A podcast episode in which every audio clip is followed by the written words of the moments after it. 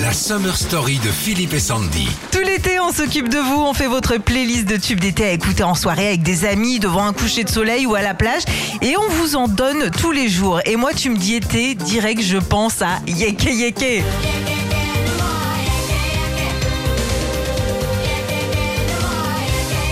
Ça c'est logique, c'est un immense tube d'été Yeke Yeke.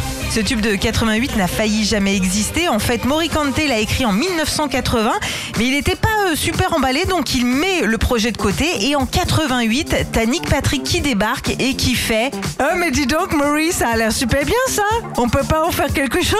Il a une drôle de voix ce monsieur, mais bon. Alors, Maury est carrément partant, normal, hein, parce que Nick Patrick, c'est un gros producteur anglais qui avait notamment bossé avec Alain Bachung. Bim bam boum, 5 millions d'exemplaires vendus il me semble. Exactement, et puis euh, c'est aussi la chanson en langue africaine la plus vendue de tous les temps. Et si on écoute bien les paroles, c'est une chanson d'amour Yeke Yeke.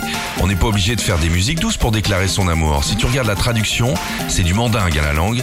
Tu es mon étoile, la première dans mon cœur, je t'ai enfin trouvé, donne-moi un baiser. Maintenant, Yeke Yeke Morikante.